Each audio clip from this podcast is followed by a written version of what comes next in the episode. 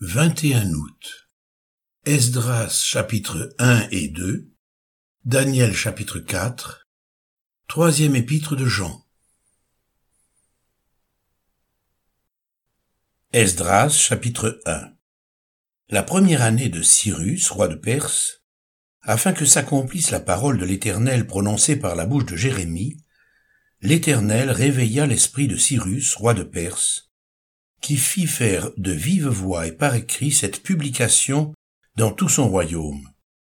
Ainsi parle Cyrus, roi des Perses. L'Éternel, le Dieu des cieux, m'a donné tous les royaumes de la terre, et il m'a commandé de lui bâtir une maison à Jérusalem en Juda. Qui d'entre vous est de son peuple? Que son Dieu soit avec lui, et qu'il monte à Jérusalem en Juda, et bâtisse la maison de l'Éternel, le Dieu d'Israël c'est le Dieu qui est à Jérusalem. Dans tout lieu où séjournent des restes du peuple de l'Éternel, les gens du lieu leur donneront de l'argent, de l'or, des effets et du bétail, avec des offrandes volontaires pour la maison de Dieu qui est à Jérusalem. Les chefs de famille de Juda et de Benjamin, les sacrificateurs et les Lévites, tous ceux dont Dieu réveilla l'esprit, se levèrent pour aller bâtir la maison de l'Éternel à Jérusalem. Tous leurs voisins leur donnèrent des objets d'argent, de l'or, des effets, du bétail, et des choses précieuses, outre toutes les offrandes volontaires. Le roi Cyrus rendit les ustensiles de la maison de l'Éternel que Nebuchadnezzar avait emportés de Jérusalem et placés dans la maison de son Dieu. Cyrus, roi de Perse, les fit sortir par Mithredate, le trésorier, qui les remit à Shesbatsar, prince de Juda. En voici le nombre. Trente bassins d'or, mille bassins d'argent, vingt-neuf couteaux, trente coupes d'or, quatre cent dix coupes d'argent de second ordre, mille autres ustensiles. Tous les objets d'or et d'argent étaient au nombre de cinq mille quatre cents. Sheshbatsar emporta le tout de Babylone à Jérusalem au retour de la captivité. Esdras chapitre 2 Voici ceux de la province qui revinrent de l'exil, ceux que Nebuchadnezzar, roi de Babylone, avait emmenés captifs à Babylone, et qui retournèrent à Jérusalem et en Juda, chacun dans sa ville. Ils partirent avec Zorobabel, Josué, Néhémie, Seraja, Réélaja, Mardoché, Bilshan, Mitzpar, Bigvai, Réhom, Baana. Nombre des hommes du peuple d'Israël, les fils de Paréoche 2172, les fils de Shephatia 372, les fils d'Arash 775, les fils de Pachat Moab, des fils de Josué et de Joab 2812, les fils d'Elam 1254, les fils de Zatu 945, les fils de Zakkai 760, les fils de Bani, 642, les fils de Bébaï, 623, les fils d'Asgad, 1222, les fils d'Adonikam, 666, les fils de Bigvaï, 2056, les fils d'Adin, 454, les fils d'Ater, de la famille d'Ézéchias, 98, les fils de Betsaï, 323, les fils de Jorah, 112. Les fils de Hachom, 223. Les fils de Gibbar, 95. Les fils de Bethléem, 123. Les gens de Netopha, 56. Les gens d'Anatoth, 128. Les gens d'Azmavet, 42. Les fils de Kirjat Harim, de Képhira et de Béhéroth, 743. Les fils de Rama et de Geba, 621 les gens de Micmas, 122, les gens de Bethel et d'Aï, 223, les fils de Nebo, 52, les fils de Magbish, 156, les fils de l'autre Elam, 1254, les fils de Harim, 320, les fils de Lod, de Hadid et d'Ono, 725, les fils de Jéricho, 345, les fils de Sénaa, 3630. Sacrificateurs, Les fils de Jédaéja de la maison de Josué, 973. Les fils d'Immer, 1052. Les fils de Pachur, 1247. Les fils de Harim, 1017. Lévites, les fils de Josué et de Cadmiel, des fils d'Odavia, 74. Chantres, les fils d'Azaph, 128. Fils des portiers, les fils de Shalom, les fils d'Ater, les fils de Talmon, les fils d'Akub, les fils de Hatita, les fils de Shobai, en tout 139. Nétiniens, les fils de Tsisha, les fils de Asufa, les fils de Tabaoth, les fils de Kéros, les fils de Sia, les fils de Padon, les fils de Lebana, les fils de Agaba, les fils d'Akub, les fils de Agab, les fils de Shamlai, les fils de Hanan, les fils de Giddel, les fils de Gachar, les fils de Réaja, les fils de Retzin, les fils de Nekoda, les fils de Gazam, les fils d'Uza, les fils de Paséach, les fils de Bessaï, les fils d'Azna, les fils de Méunim, les fils de Néphusim, les fils de Bakbuk, les fils de Akufa, les fils de Harur, les fils de Matslut, les fils de Meïda, les fils de Archa, les fils de Barkos, les fils de Sisera, les fils de Tamash, les fils de Netsiach, les fils de Hatifa.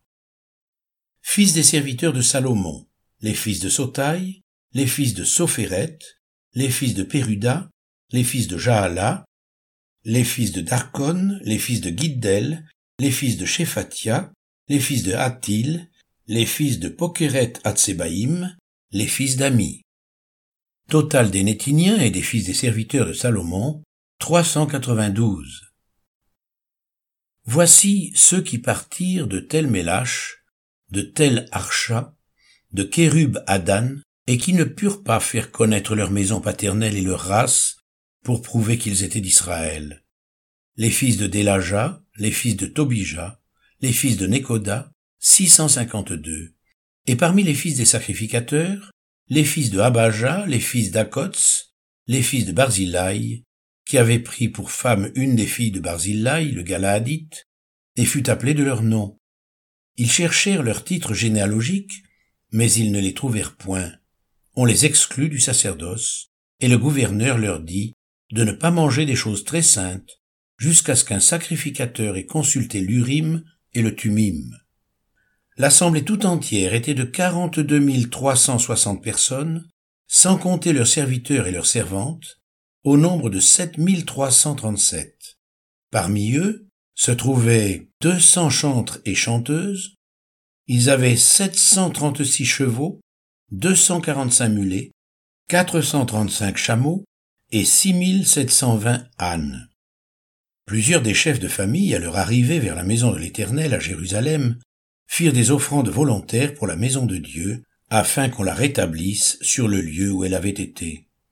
Ils donnèrent au trésor de l'œuvre, selon leurs moyens, soixante et un mille d'arics d'or, cinq mille mines d'argent et cent tuniques sacerdotales.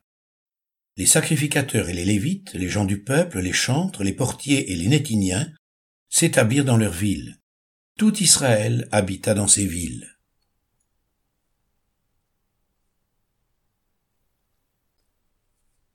Daniel chapitre 4 Nebuchadnezzar, roi, à tous les peuples, aux nations, aux hommes de toute langue, qui habitent sur toute la terre.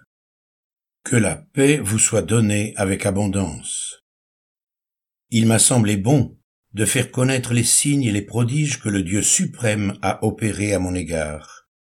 Que ces signes sont grands, que ces prodiges sont puissants. Son règne est un règne éternel, et sa domination subsiste de génération en génération. Moi, Nebuchadnezzar, je vivais tranquille dans ma maison, et heureux dans mon palais. J'ai eu un songe qui m'a effrayé les pensées dont j'étais poursuivi sur ma couche, et les visions de mon esprit me remplissaient d'épouvante. J'ordonnai qu'on fasse venir devant moi tous les sages de Babylone, afin qu'ils me donnent l'explication du songe. Alors vinrent les magiciens, les astrologues, les chaldéens et les devins. Je leur dis le songe, et ils ne m'en donnèrent point d'explication. En dernier lieu, se présenta devant moi Daniel nommé Belshazzar d'après le nom de mon Dieu, et qui a en lui l'esprit des dieux saints. Je lui dis le songe. Belshazzar, chef des magiciens, qui a en toi, je le sais, l'esprit des dieux saints, et pour qui aucun secret n'est difficile, donne-moi l'explication des visions que j'ai eues en songe. Voici les visions de mon esprit pendant que j'étais sur ma couche. Je regardais, et voici, il y avait au milieu de la terre un arbre d'une grande hauteur. Cet arbre était devenu grand et fort, sa cime s'élevait jusqu'aux cieux, et on le voyait des extrémités de toute la terre. Son feuillage était beau et ses fruits abondants. Il portait de la nourriture pour tous. Les bêtes des champs s'abritaient sous son ombre, les oiseaux du ciel faisaient leur demeure parmi ses branches, et tout être vivant tirait de lui sa nourriture. Dans les visions qui se présentaient à mon esprit pendant mon sommeil, je regardais, et voici, un de ceux qui veillent et qui sont saints descendit des cieux. Il cria avec force et parla ainsi. Abattez l'arbre et coupez ses branches, secouez le feuillage et dispersez les fruits, que les bêtes fuient de dessous et les oiseaux du milieu de ses branches. Mais laissez en terre le tronc où se trouvent les racines et liez-le avec des chaînes de fer et des reins parmi l'herbe des champs. Qu'il soit trempé de la rosée du ciel et qu'il ait, comme les bêtes, l'herbe de la terre pour partage. Son cœur d'homme lui sera ôté et un cœur de bête lui sera donné. Et sept temps passeront sur lui. Cette sentence est un décret de ceux qui veillent, cette résolution est un ordre des saints, afin que les vivants sachent que le Très-Haut domine sur le règne des hommes, qu'il le donne à qui il lui plaît, et qu'il y élève le plus vil des hommes. Voilà le songe que j'ai eu, moi, le roi Nebuchadnezzar. Toi, Belshazzar, donne-en l'explication, puisque tous les sages de mon royaume ne peuvent me la donner. Toi tu le peux, car tu as en toi l'esprit des dieux saints. Alors Daniel, nommé Belshazzar, fut un moment stupéfait, et ses pensées le troublaient, le roi reprit et dit, Belshazzar, que le songe et l'explication ne te troublent pas. Et Belshazzar répondit, Monseigneur, que le songe soit pour tes ennemis, et son explication pour tes adversaires.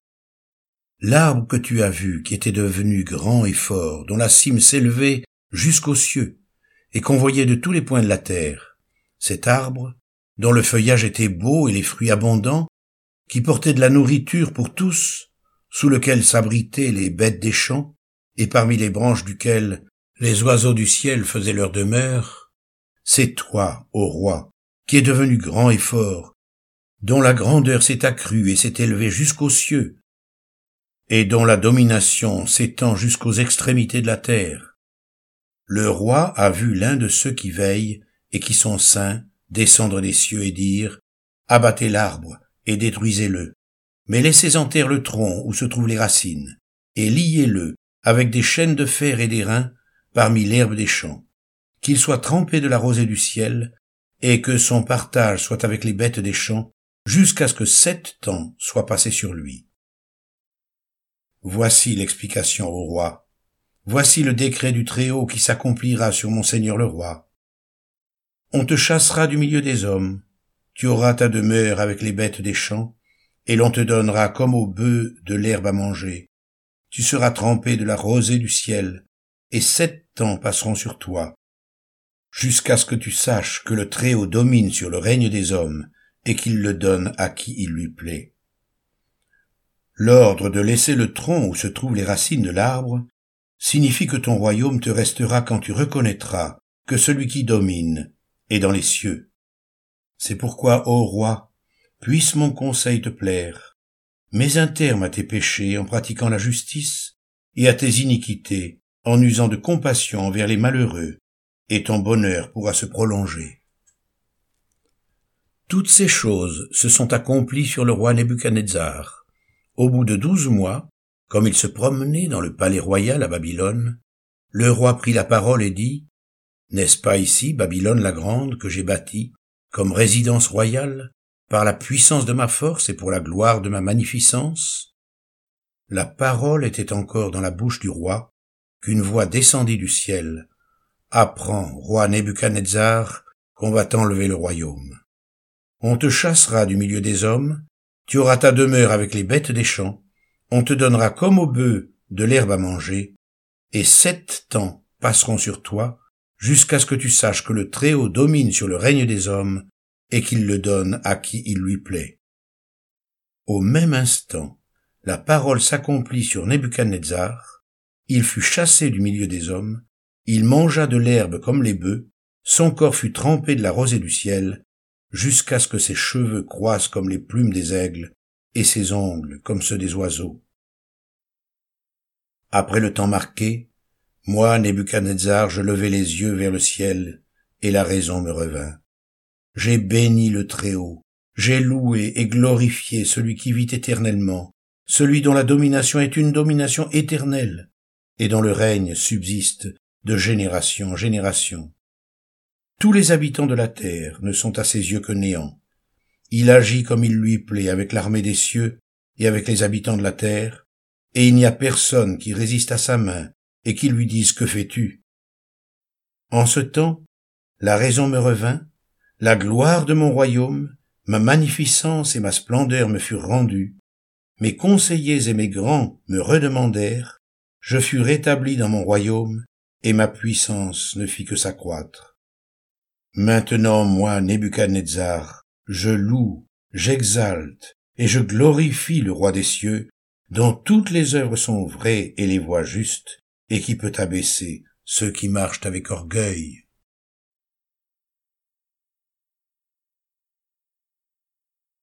Troisième épître de Jean.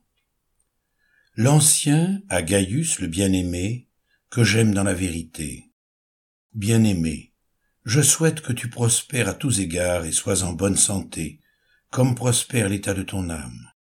J'ai été fort réjoui lorsque des frères sont arrivés et ont rendu témoignage de la vérité qui est en toi, de la manière dont tu marches dans la vérité.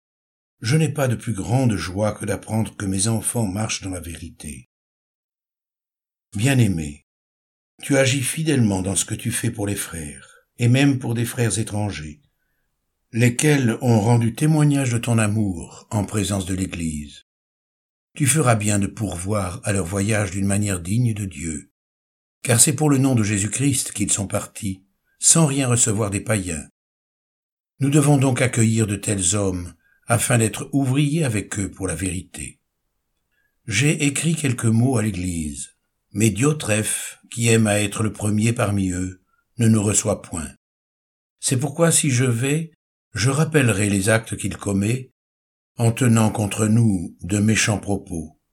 Non content de cela, il ne reçoit pas les frères, et ceux qui voudraient le faire, il les en empêche et les chasse de l'Église. Bien-aimé, n'imite pas le mal, mais le bien. Celui qui pratique le bien est de Dieu. Celui qui fait le mal n'a point vu Dieu. Tous, et la vérité elle-même, rendent un bon témoignage à Démétrius. Nous aussi, nous lui rendons témoignage et tu sais que notre témoignage est vrai. J'aurais beaucoup de choses à décrire, mais je ne veux pas le faire avec l'encre et la plume. J'espère te voir bientôt, et nous parlerons de vive voix. Que la paix soit avec toi. Les amis te saluent. Salue les amis, chacun en particulier.